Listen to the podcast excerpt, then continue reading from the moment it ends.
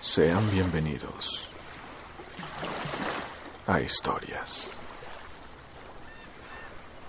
Una sección del Ideas Podcast. Disfrútenlo. El superviviente de Stephen King. 26 de enero. Hace dos días que la tormenta me arrojó a esta playa. He estado paseando por la isla toda la maldita mañana. Y vaya que isla. Mide 190 pasos de ancho por 267 pasos de punta a punta. Además, por lo que veo, no hay absolutamente nada que comer. Mi nombre es Richard Bean y este pues se va a convertir en mi diario. Si me encuentran, o mejor, cuando me encuentren, puedo destruirlo fácilmente. No me faltan cerillos. Cerillos y heroína. De las dos cosas tengo enormes cantidades. Aunque ninguna de las dos valga nada aquí. ¿Te lo puede imaginar? De modo que escribiré, al menos para pasar el tiempo. Para decir toda la verdad y pues, ¿por qué no? Tengo todo el tiempo del mundo. Debería empezar a aclarar que cuando nací en la pequeña Italia, el barrio italiano de Nueva York, me llamaban Richard Pincetti. Mi padre era un desgraciado. Procedía del viejo mundo. Yo quería ser cirujano. Y mi padre se cagaba de risa al escucharlo. Me llamaba loco. Me mandaba a buscar otro vaso de vino. Murió de cáncer a los 46 años. La verdad es que me alegro. Así que yo empecé a jugar fútbol en el instituto. Fui el mejor jugador de la historia local. Jugaba de defensa. Durante los últimos dos años recorrí todas las ciudades de los Estados Unidos. Odiaba el fútbol. Pero si eres un chaval pobre que vive en una casa barata, y quiere ir a la universidad, tu única oportunidad es el deporte. Así que jugué y conseguí una beca para atletas. En la universidad seguí jugando hasta conseguir una beca de estudios completa. Entonces lo dejé. Iba a estudiar medicina. Mi padre murió seis semanas antes de mi graduación. La verdad no me importó. ¿Acaso ustedes creen que me hubiera gustado subir a la tarima para recoger el diploma y ver aquella bola de cebo allí sentada?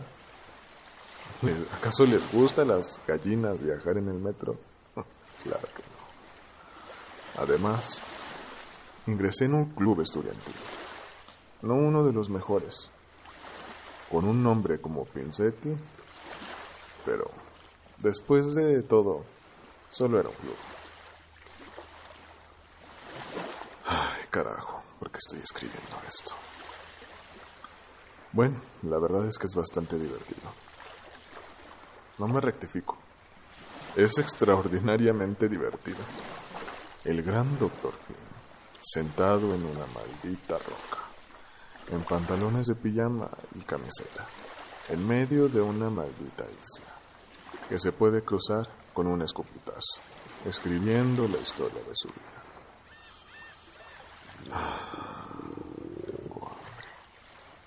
Bueno, no importa. Escribiré la maldita historia de mi vida si se me da la gana. Al menos, así no pensaré en mi estómago. Cambié mi apellido por el de Pin antes de empezar los estudios de medicina. Mi madre me dijo que le había partido el corazón. ¿De qué maldito corazón estoy hablando? Al día siguiente, al del entierro del viejo, estaba guiando el ojo a un judío de la tienda de la esquina. Para tratarse de alguien que adoraba su nombre de aquella manera, corría como un diablo para cambiarlo por el de Steinbrunner. Todo lo que yo anhelaba en la vida era ser cirujano. Desde los días del colegio, yo entonces me vendaba las manos antes de empezar un partido y me las lavaba después con agua y jabón. Si quieres ser cirujano, Tienes que tener cuidado con las manos. Algunos de mis compañeros me tomaban el pelo. Me llamaban Mariquita. nunca llegué a enfrentarme con ninguno de ellos. Sí, ya es bastante peligroso jugar a fútbol. El que realmente llegó a ponerme de nervios de punta fue ese Howie Blodsky. Un estúpido jugantón con cara llena de cicatrices. Por aquel entonces yo repartía periódicos y aprovechaba para vender un poco de lotería, lo cual me permitía conocer gente, establecer contactos, ustedes saben. No te queda más remedio si quieres sobrevivir. Cualquier imbécil sabe cómo caerse muerto. Pero lo realmente difícil es sobrevivir. No sé si me comprenden. Bueno, pues eso fue lo que me decidió a pagar a Ricky Brazzi. Era el tío más grande del instituto. Para que le partiera la maldita boca a ese maldito Howard. Sí, eso es lo que he dicho. Partirle la maldita boca. Le prometí un dólar por cada diente que me trajera. Maldito rico vino con tres dientes envueltos en papel de periódico. Se dislocó un par de nudillos en el trabajito.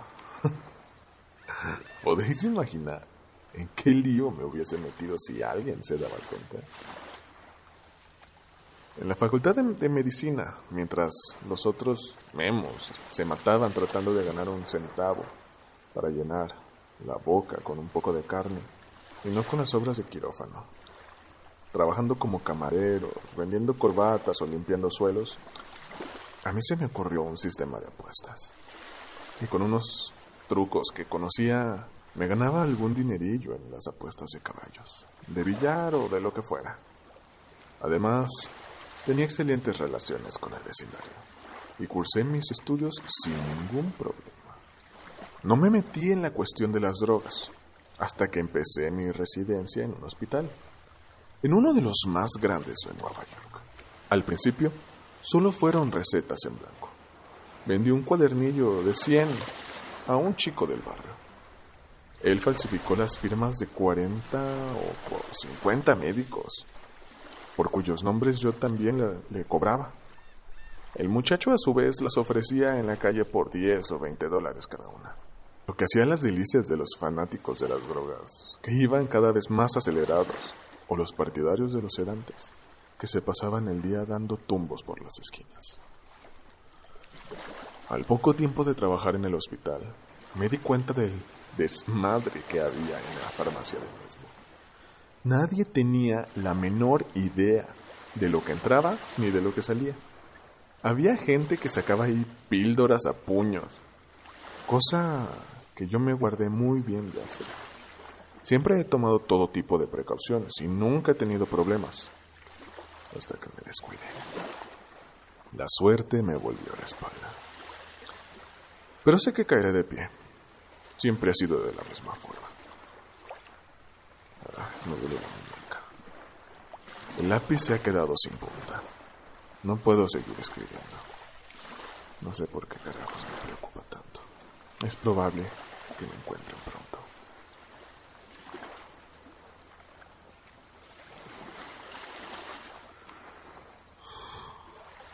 ...27 de enero... El bote salvavidas se hundió anoche... ...en unos 3 metros de agua al norte de la isla... ¿Qué importa? De todos modos... ...después de arrastrarse por todo el arrecife... ...el fondo parecía un colador... Además, ya había rescatado todo lo que valía la pena salvar. A saber, cuatro galones de agua, una cajita de costura para viajes, un botiquín y este libro en el que estoy escribiendo, que es, en realidad, un cuaderno de inspección del bote. ¡Qué risa! Por cierto, ¿cómo es que a nadie se le ocurrió poner comida de reserva en el bote? El último informe que aparece en el cuaderno Lleva fecha el 8 de agosto de 1970. Ah, además, he conseguido salvar dos cuchillos, uno mellado y el otro afilado. Un juego de cuchara y tenedor que voy a usar esta noche para la cena. Asado de piedras. bueno, al menos le he sacado punta lápiz. Cuando salga de esta maldita isla, cubierta de excremento de pájaro, les voy a sacar hasta el hígado a los de Paradise Lines. Solo por eso vale la pena seguir viviendo. Y pienso, seguir viviendo y salir de esta. Que no les quepa la menor duda. Voy a salir de esta. Ah, una cosa al hacer el inventario. Dos kilos de heroína pura. Algo así como 350 mil dólares en las calles de Nueva York. Aunque aquí no valga más que un puñado de cacahuates. ¿Verdad que es cómico?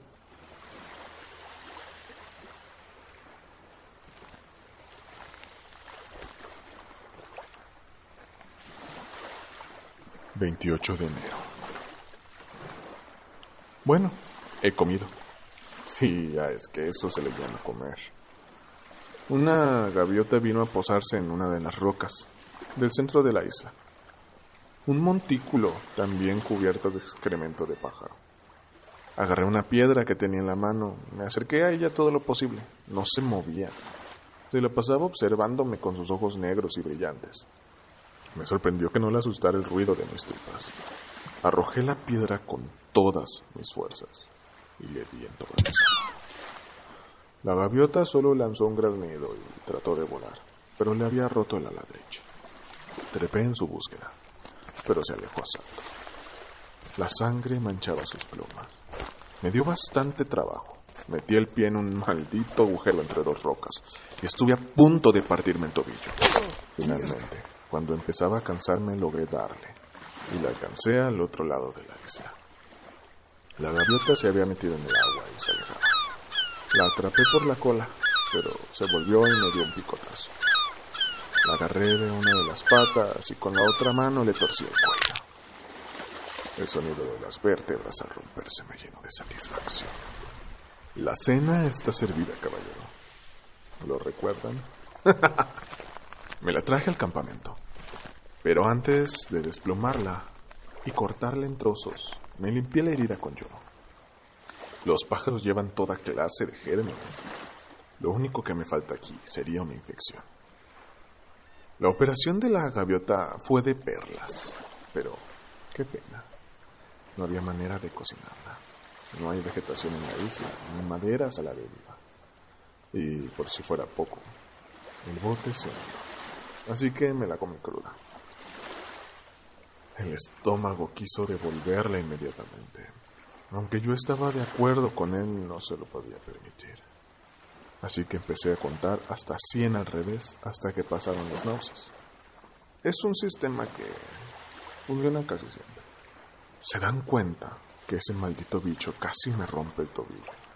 Después me dio un picotazo en la mano. Si caso otra gaviota mañana, la torturaré. A esta le he dejado escapar sin castigo. Mientras escribo veo su cabeza ahí cortada en la arena, sus ojos negros, aún velados por la muerte. Parecen mirarme. ¿Tienen cerebro las gaviotas? ¿Será comestible?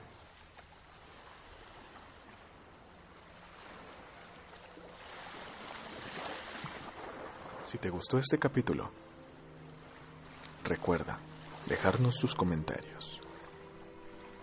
En Facebook, Ideas Podcast Podomatic. En nuestro correo, minitorojas.com. O en iBooks. Quiero escucharte. Quiero saber de ti. Hasta la próxima.